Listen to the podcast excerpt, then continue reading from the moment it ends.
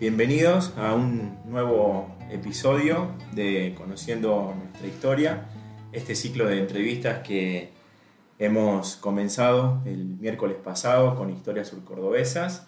Y bueno, en esta ocasión nos acompaña Lucila Elizalde Romano de la localidad de, Buchardo y Flavia también que, que estuvo en el encuentro pasado. Bienvenidas. ¿Qué tal? Buenas noches. Hola a todos.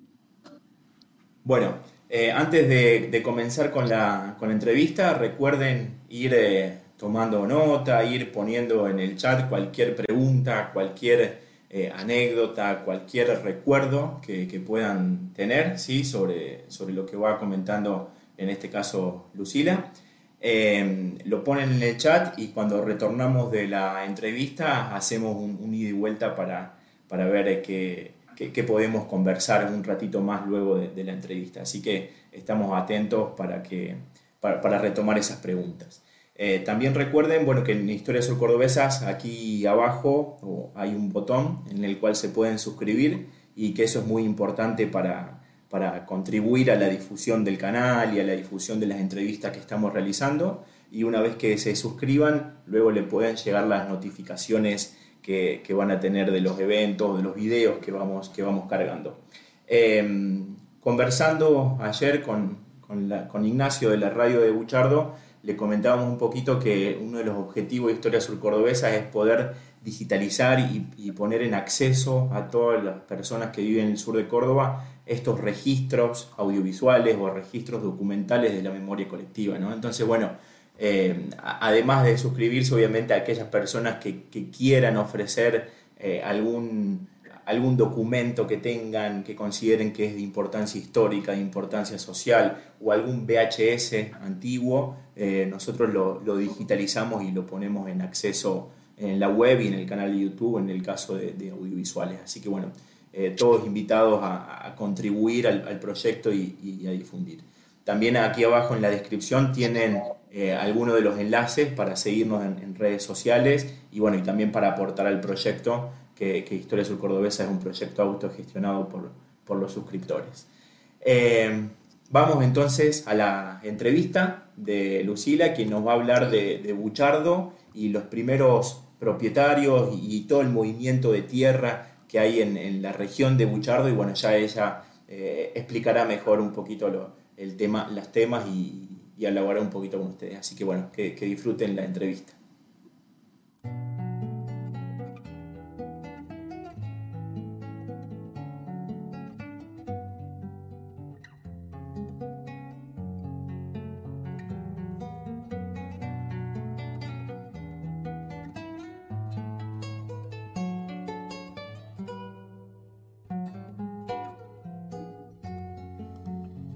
Buenas tardes, estamos en ciclo de Conociendo nuestra historia, de Historia Sur Cordobesa, que hacemos en conjunto eh, diferentes colegas de, de, acá del sur de Córdoba.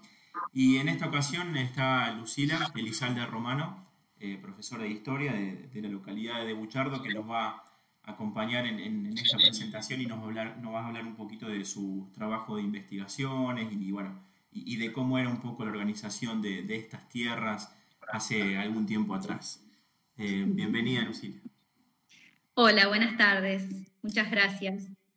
Bueno, Lucila, eh, coméntanos un poquito que, cuál es tu trayectoria, dónde, dónde naciste, por ahí para quienes no te conocen, a hacer esa presentación y por qué es tu, gusto y por qué la elección de la historia de, este sur de Córdoba.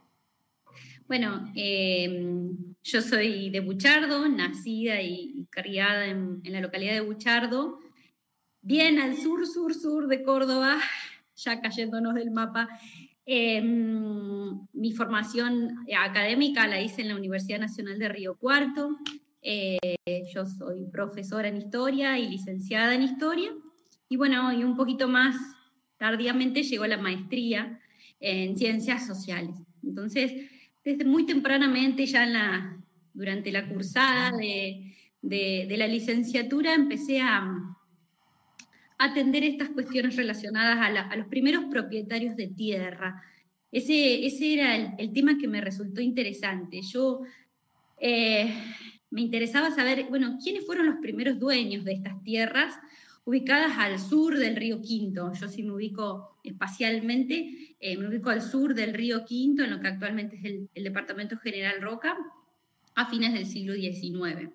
Entonces, bueno, los primeros trabajos eh, de seminarios y demás em, eh, empezaron muy lentamente a, ahondar en, esos temas y así es como llegué a la, tesis o al trabajo final de licenciatura, que fue concretamente un estudio de caso, un caso así como muy puntual de, una pequeña extensión de tierra, pero que me permitió hacer un rastreo bastante interesante, darle historicidad, digamos.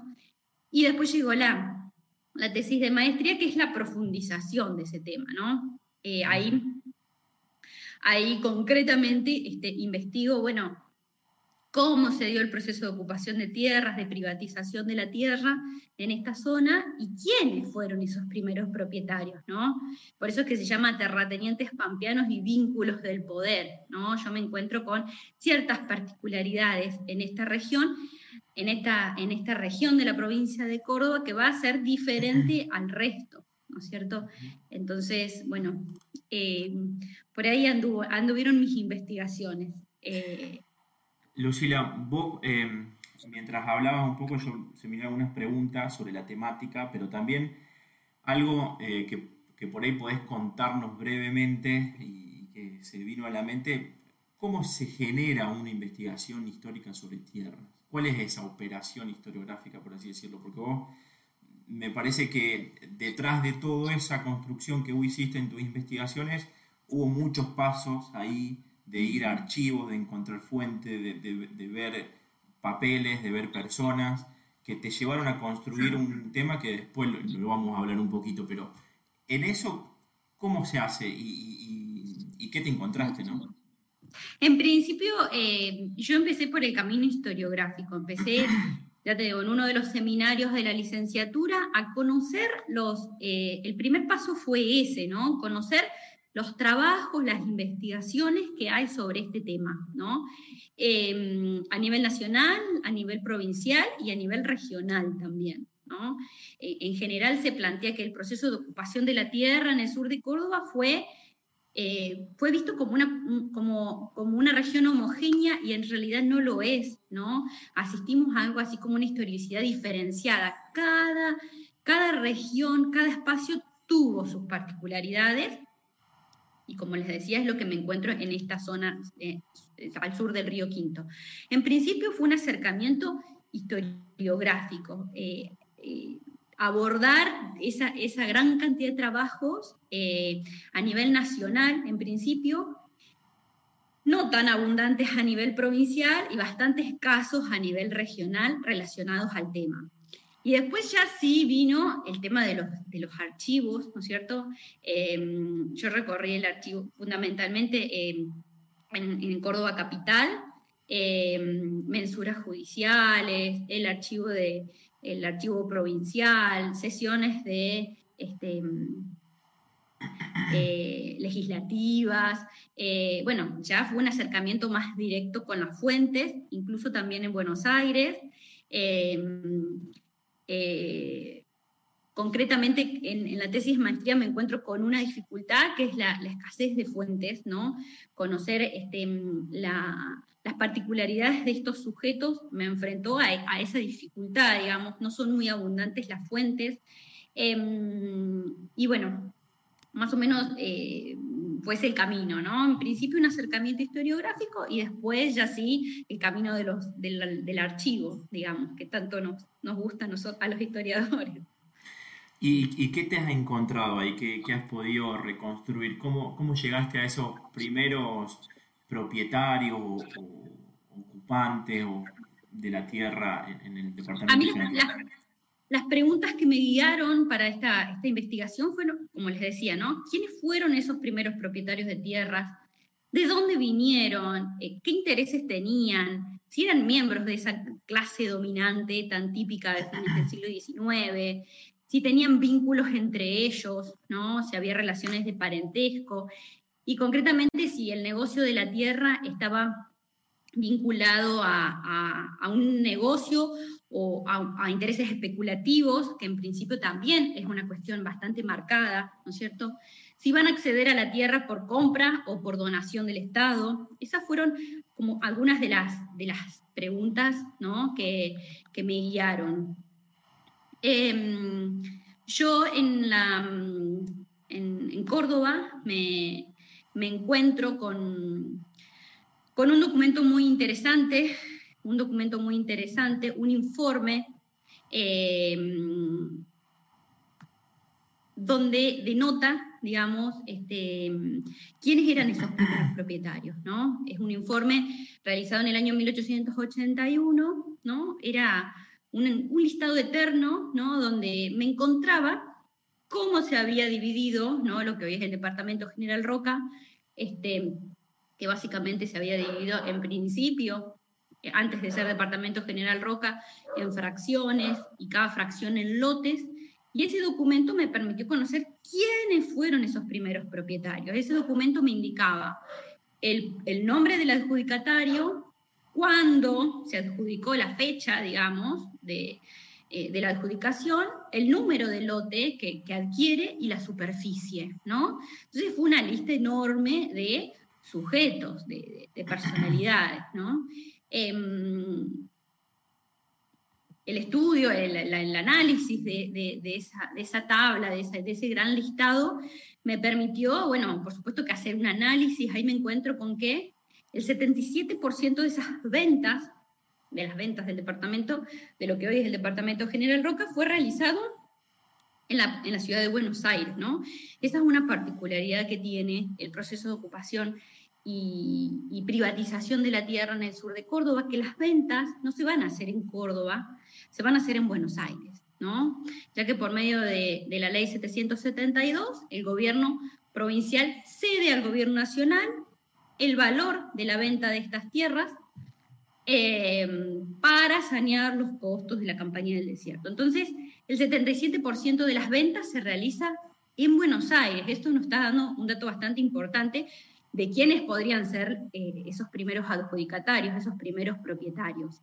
Eh, ese listado también, ese informe, me permite este, conocer la superficie de, las, de, las, ventas realizadas. Si bien la mayoría respeta el mínimo de, tierras que se habilitaba a la compra, que eran cuatro, eh, leguas, em, me encuentro llamativamente con gente que se adjudica mucha más tierra, ¿no? Extensiones mucho mayores a las permitidas por la ley, ¿no? Me encuentro gente que se adjudica, no sé, 16 leguas, ¿no? Era, era muy por sobre el límite permitido, ¿no? Y bueno, ya haciendo un análisis más minucioso de estos sujetos, este, me encuentro con que todos tienen cierta presencia en el Estado Nacional, ¿no? Si bien no conforman un grupo homogéneo, poseen distintos intereses, pero todos alguna injerencia en el gobierno nacional tienen, ¿no es cierto? Me encuentro con eh, nombres como, no sé, como un Marcelino Ugarte, como los hermanos Chas, como Emilio Bebunge, Guillermo Daondo, eh, eh, concretamente en la maestría yo me limito al estudio de ciertos sujetos que fueron los que más me llamó la extensión de sus propiedades, ¿no? Thomas Dugan, bueno, entre otros, ¿no? Todos este, mm, con este acercamiento importante con el, con el gobierno nacional, ¿no es cierto? Un Marcelino Ugarte que, que se adjudica 23 leguas cuadradas em, en la fracción I y que, bueno, era, era un abogado porteño, fue mm, miembro de la Corte Suprema, fue diputado, em, fue ministro de Hacienda, fue gobernador. Incluso este, se casa con Carolina Tompkinson Alvear, o sea, esos vínculos están muy marcados, ¿no? Esos, esos vínculos de parentesco, esos vínculos familiares están en, la mayoría de los casos. Las propiedades de Ugarte en realidad, que si bien en principio eh, pertenecían a la provincia de Córdoba, después con el trazado del límite fronterizo quedan del lado de Buenos Aires. Eh, serían actualmente territorios de la provincia de Buenos Aires, pero en principio eran tierras que pertenecían a la provincia de Córdoba. Eh, Lucila, te hago una, última pregunta y después seguro que Guille y Flavia eh, algo te, van a querer preguntar. Em, yo como te iba a preguntar un poco los apellidos ahí que, que, que lo has nombrado. Y para ubicarnos por ahí a, quienes vivimos en la zona pero no conocemos eh, las particularidades de los pueblos de la zona, específicamente de Buchardo, ¿hay alguna de esas personas que vos nombraste que tuvo más relación con Buchardo y, algunas efemérides así para que nos queden? Eh, Buchardo tiene fecha de fundación, cuándo es y esas cuestiones para que, En principio te diría, en principio te diría que no, ¿no? Porque eh, mi, mi investigación se limita a los años 18 1880-1881, a estos primeros adjudicatarios.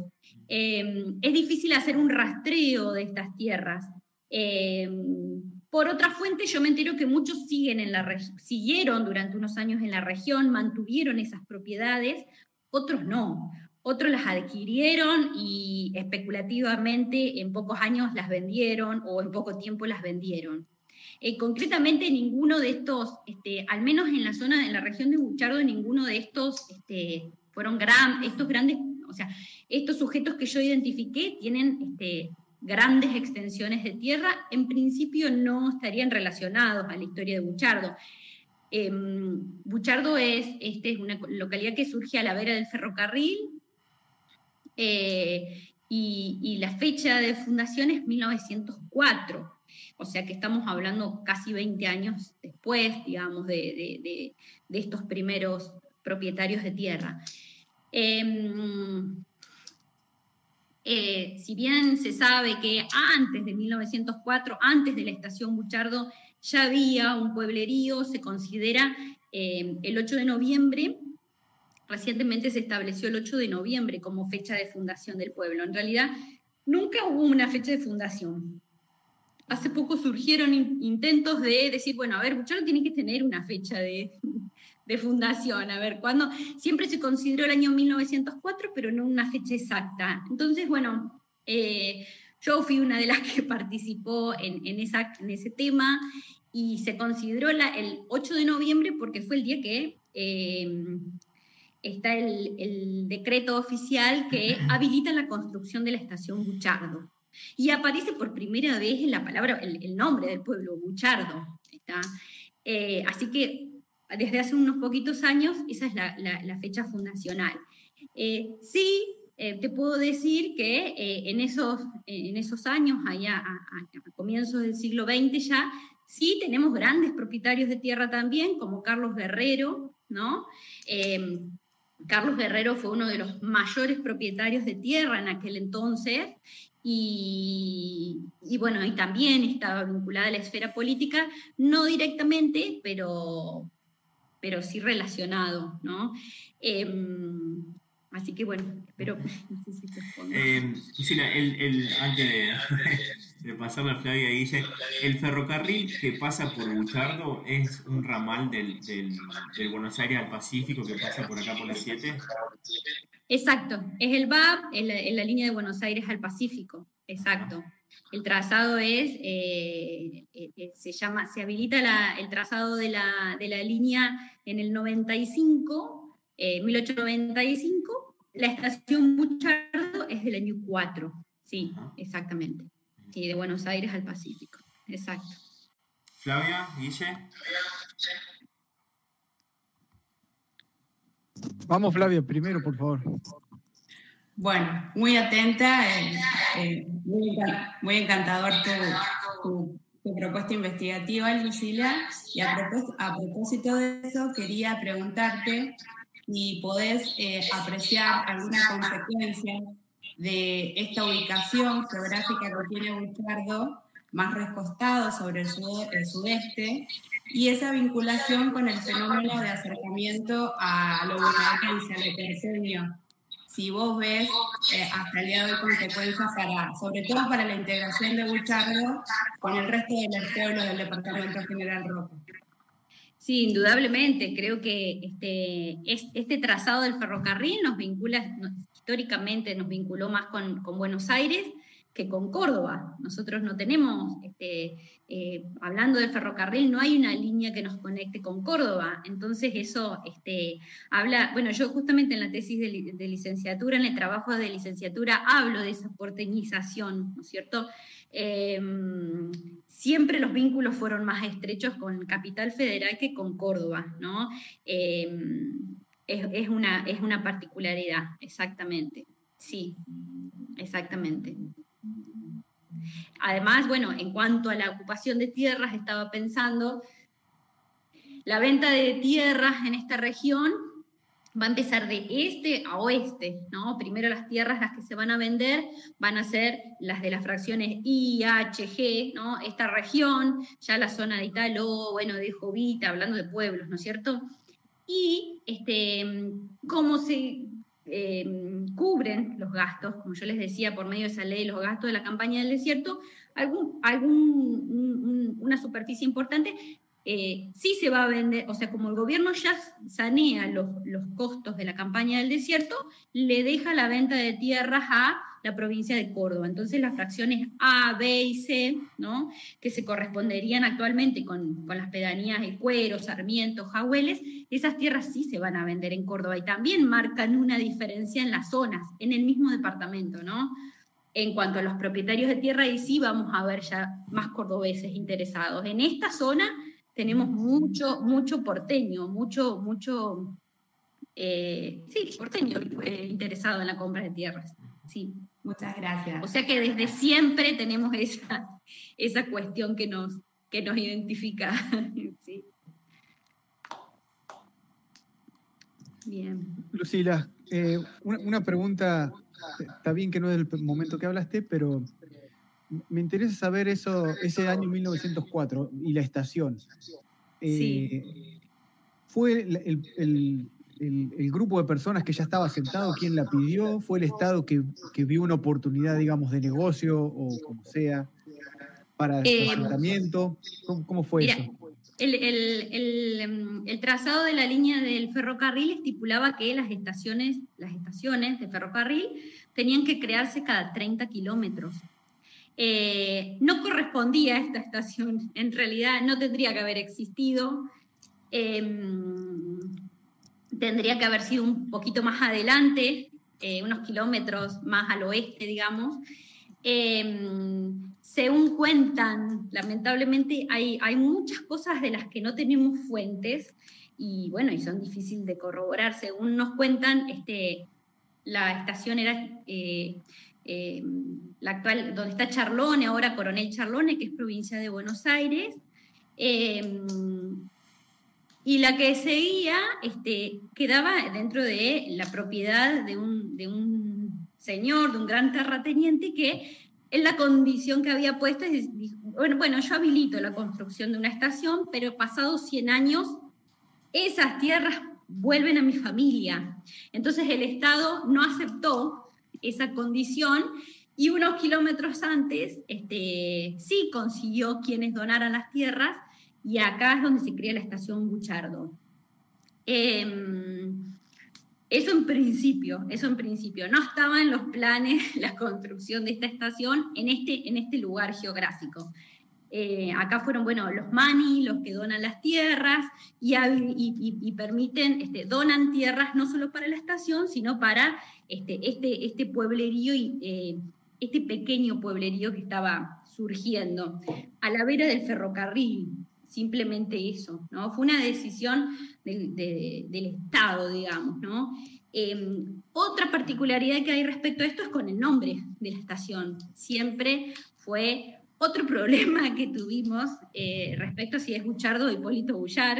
Nos genera grandes problemas en distintas situaciones de la vida cotidiana a uno de, a, cualquier persona que vive en la localidad le preguntan de dónde es y todos decimos Buchardo, nadie dice Hipólito Bullar.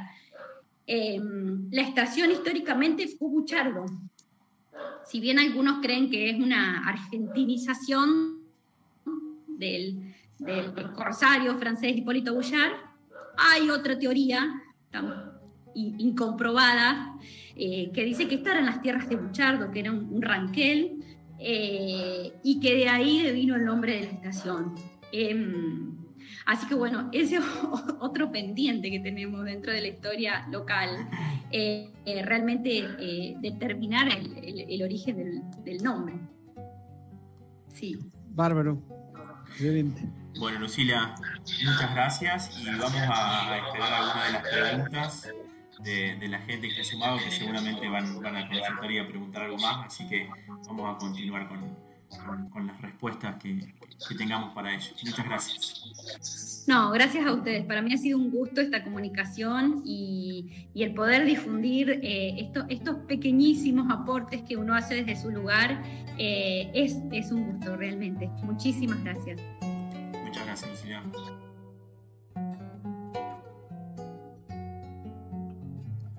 Vientre de la tierra vienen tus aguas a ser arroyo manso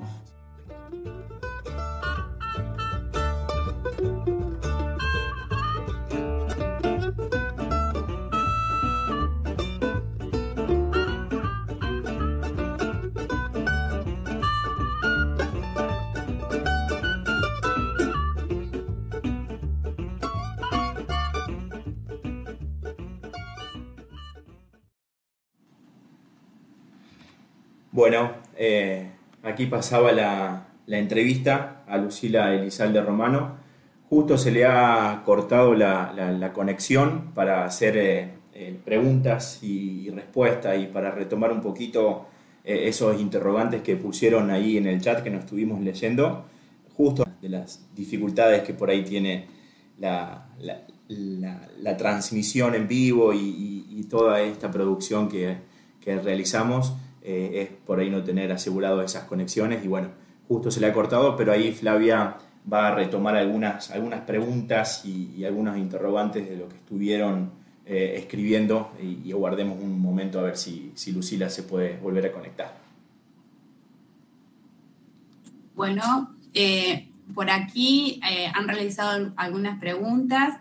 también queremos agradecer ¿no? las distintas personas que se han conectado de distintas eh, de distintos puntos geográficos, ¿no? Desde la Bulash, desde Matalis, desde Sinzacate, desde, desde el mismo Buchardo, desde General Levalle, eh, bueno, desde Buenos Aires. Eh, así que agradecidos a todos aquellos que están participando, algunos medios como FM La Cautiva y bueno, un, gran número de personas que está acompañando esta noche eh, el ciclo Conociendo nuestra historia de eh, Gloria Sur Cordobesas. Eh, bien, en cuanto a preguntas, tenemos aquí algunas preguntas, Lucila, para transmitirte. Mario Bruno nos comenta, ¿Se conoce información sobre quién o quiénes donaron las tierras donde hoy se encuentra el pueblo de Buchardo? Y a su vez te dice, ¿también se lo denomina Hipólito Buchar? Bien, sí, por supuesto que hay información sobre quién dona las tierras. En realidad son los, los hermanos Mani, em, José y María Mani, eh, le compran algo así como 2.500 hectáreas a José Molins, este, en el año 1903, y los Mani son quienes, este, en vistas de que en la región donde está hoy ubicado Buchardo había un pueblerío, había colonos, deciden, eh, y no sucedía eso donde es la estación Burmistad, que es la que sigue, los hermanos Mani son quienes deciden este, gestionar con el ferrocarril eh, la posibilidad del trazado de un pueblo y así es como se logra que este, se surja la, estación Buchardo, eh, con fecha 8 de noviembre de 1904. esa es la fecha donde este, aparece por primera vez eh, el nombre de Buchardo y donde se habilita la creación de la estación Buchardo. De cualquier manera, este, ni Mani ni Molins figura en ese listado inicial que yo investigué, que yo estuve analizando, este, eso nos habla de que este, quienes adquirieron la tierra inicialmente, allá por 1880, 1881, eh, La gran mayoría rápidamente se deshizo de esa tierra, la fraccionó, la subdividió y la revendió con fines especulativos. Por lo tanto, este, insisto con eso, ni Mani, ni los hermanos Mani, ni José Molin figuran como esos primeros propietarios, pero sí fueron los encargados de, este, o a quien se le atribuye el loteo este, de, lo que hoy es Buchardo. Y digo Buchardo, ¿no? Siempre en, estos, en estos documentos en el que habilita la construcción de Buchardo, aparece con el nombre Buchardo y uno, yo siempre digo lo mismo, cuando a uno le preguntan de dónde es, uno dice de Buchardo, no y dice de Hipólito Bouchard. Este, de hecho, hay varias fotografías que acreditan que inicialmente la estación era Buchardo, varias este, fotografías de, la estación del ferrocarril. Em, em, el, nombre Hipólito Bouchard se generó como una cuestión bastante este, confusa cuando eh, en la década del 60 este, pasa a ser Hipólito Bullán. Entonces ahí se generó toda una cuestión, todas las entidades de tipo públicas, ¿no es cierto? El correo, este, la estación, eh, bueno, pasan a llamarse Hipólito Bouchard, es lo que nos genera dolores de cabeza, incluso en, transacciones actuales, ¿no? Cuando uno tiene que poner el código postal y, ponemos Bouchard, bueno, a veces no aparece porque aparece Hipólito Bouchard. Este, repito, inicialmente el nombre fue Buchardo, este, después se generó esa, esa confusión cuando se le pone Hipólito Bouchard. Y bueno, y respecto al nombre hay varias cuestiones, ¿no? Hay varias este, hipótesis, ¿no? Este, siempre hablaba con Roberto Zorrilla, eh, él, él, me decía esto de que, bueno, Hipólito Bouchard, este, ese corsario francés, este, bueno, puede devenir de ahí el buchardo como una argentinización, como una manera sencilla de, nombrarlo, pero Roberto siempre me habló de la posibilidad, una, hipótesis no comprobada de que sea un, un, ranquel. En algún momento él escuchó esa teoría, ¿no? esa hipótesis de que estas eran las tierras de Buchardo.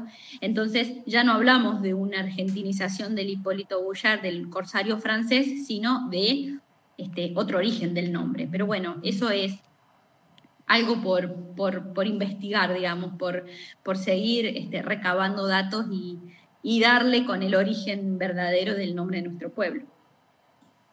Bien, Lucila. Tenemos otras preguntas. Eh, por ejemplo, Roberto Tarditi nos dice, dos preguntas. ¿Hay colonias allí? ¿Qué relación había entre los colonos y los terratenientes? Eh, hubo colonias, hubo colonias, eh, sí, pero eh, fueron más tardías, insisto con lo mismo, ¿no? Esos primeros propietarios que yo menciono en mi investigación, este, la mayoría rápidamente se deshizo de la tierra y la subdividió. Las colonias van a surgir, pero ya iniciado el siglo XX ya iniciado el siglo XX vamos a empezar a, notar la existencia de, colonias. De los, primeros propietarios que yo investigué, este, em, solamente uno de ellos fue el que se encargó de, este, de se dedicó a, las colonias eh, y a fundar colonias en sus tierras, que fue, bueno, Eugenio Mataldi, probablemente Flavia vos sepas más que yo, pero Eugenio Mataldi fue uno de estos primeros propietarios que yo investigué, y él sí, ahí hay, hay certezas de que él sí este, este, se va, va, a mantener los intereses en la región y va a fundar colonias. Eh, no así el resto de los, de los grandes propietarios que investigué. Recordemos que eran grandes propietarios, eran personas que este, se hacían con 18 leguas, o sea, 20, 50 o 100 mil hectáreas. Eh, y esas propiedades fueron las que rápidamente subdividieron y vendieron a un precio muchísimo mayor al que habían comprado. Bien, no sé si respondo de esa manera. Muchas gracias, ha sido muy clara, eh, muy precisa en tus aclaraciones. Eh, bien, seguimos, eh, sigue ingresando gente que participa, que bueno, te dice excelente Lucila, muy buena Lucila, Viviana Villa, Roberto Tarditi, desde el Museo Nacional de Jesús María envían saludos, muy interesante y muy clara. Muchas gracias, Lucila, dice Mario Bruno. Eh, y bueno, eh, un poco si nos querías comentar alguna, alguna alguna aclaración sobre, sobre estos primeros propietarios, ¿no? que, no, que nos podrías agregar también, eh, que, te gustaría también dejar expresado eh, respecto a eso, a, ese punto. Bien. A, título general, ¿no? más allá de las especificidades de cada uno de ellos, ¿no? este, yo pude observar que estos primeros propietarios eh, pertenecían la mayoría a familias con, con trayectoria eh, en la capital federal, ¿no es cierto? Y, que tenían una activa participación política, ¿no es cierto? Eh, Marcelino Ugarte, Guillermo Udaondo, eran personas que tenían una activa participación política en la capital federal y también en la provincia de Buenos Aires. Eso para empezar. También, este, también hay algún que otro inmigrante ¿no es cierto? Que este, como Mataldi o como Dugan, que es otro de los que investigué, que este, con un pequeño capital este, económico este, va a adquirir tierras en la región, em, pero en su mayoría todos tenían presencia y contactos con el Estado Nacional. Este, por haber sido proveedores, por haber este, recibido algún pago por parte del Estado Nacional, y esa es la manera en la que acceden a la tierra. La mayoría, como decía recién, este, con intereses meramente especulativos, fueron pocos los que se quedaron en la región, los que mantuvieron esos intereses en la región, por eso hablo de intereses especulativos, pero sí este, eh, podemos hablar de una porteñización de, nuestra región, ¿no? Como les decía en la, en la entrevista, ¿no? La mayoría de las tierras eh, se van a vender en, la capital federal y van a ser porteños los que la van a adquirir. Eso es lo que va a marcar esta porteñización de la que les estoy comentando y también va a marcar que los vínculos siempre sean más estrechos. El mismo trazado del ferrocarril lo va, lo va a marcar, ¿no? Este, los, los vínculos sean este, más estrechos con Buenos Aires, con la capital federal, que con la capital provincial, ¿no es cierto? Eso fue una característica este, muy marcada de la región, ¿no? Entonces ya tenemos la porteñización en cuanto a los primeros propietarios, ¿no? Y para, para continuar esa, acentuar esa porteñización vamos a tener este, el trazado del ferrocarril que va a marcar más aún esa cuestión. Eh, yo eh, me encontré con una, una gran dificultad, digamos, al investigar estos primeros propietarios, que es la escasez de, información de estos sujetos. Más allá de que sepamos que o fue senador o fue diputado o ejerció de tal o cual cargo, ¿no? Este, es difícil encontrar información este, que nos permitan este, corroborar, corroborar, el destino final de las tierras. ¿no? Y, hoy casualmente releí una frase de Roy Ora, este, un, conocidísimo historiador en, en el tema, ¿no? un referente, que él dice que la historia de los grandes terratenientes de La Pampa, de los terratenientes de fines del siglo XIX y principios del XX, este, está aún por escribirse y yo coincido plenamente, ¿no? Eh, con, esa frase hoy eh, yo terminaba mi, investigación, ¿no es cierto? Todavía hay mucho por escribir, hay mucho por investigar eh, y hay muchas fuentes por consultar, así que, bueno, es un camino, un camino de ida, un camino que está abierto, digamos. Muchas gracias, Cecilia. Te leo algunos mensajes. Bueno, muy interesante. Me encanta que se pueda difundir nuestra historia. Felicitaciones, Lucy, dice Carmen Zorrilla. Victoria Elizalde Romano dice felicitaciones. Silvia Susana Arpelino, excelente, Lucila. Abrazos. Ya nos volveremos a encontrar.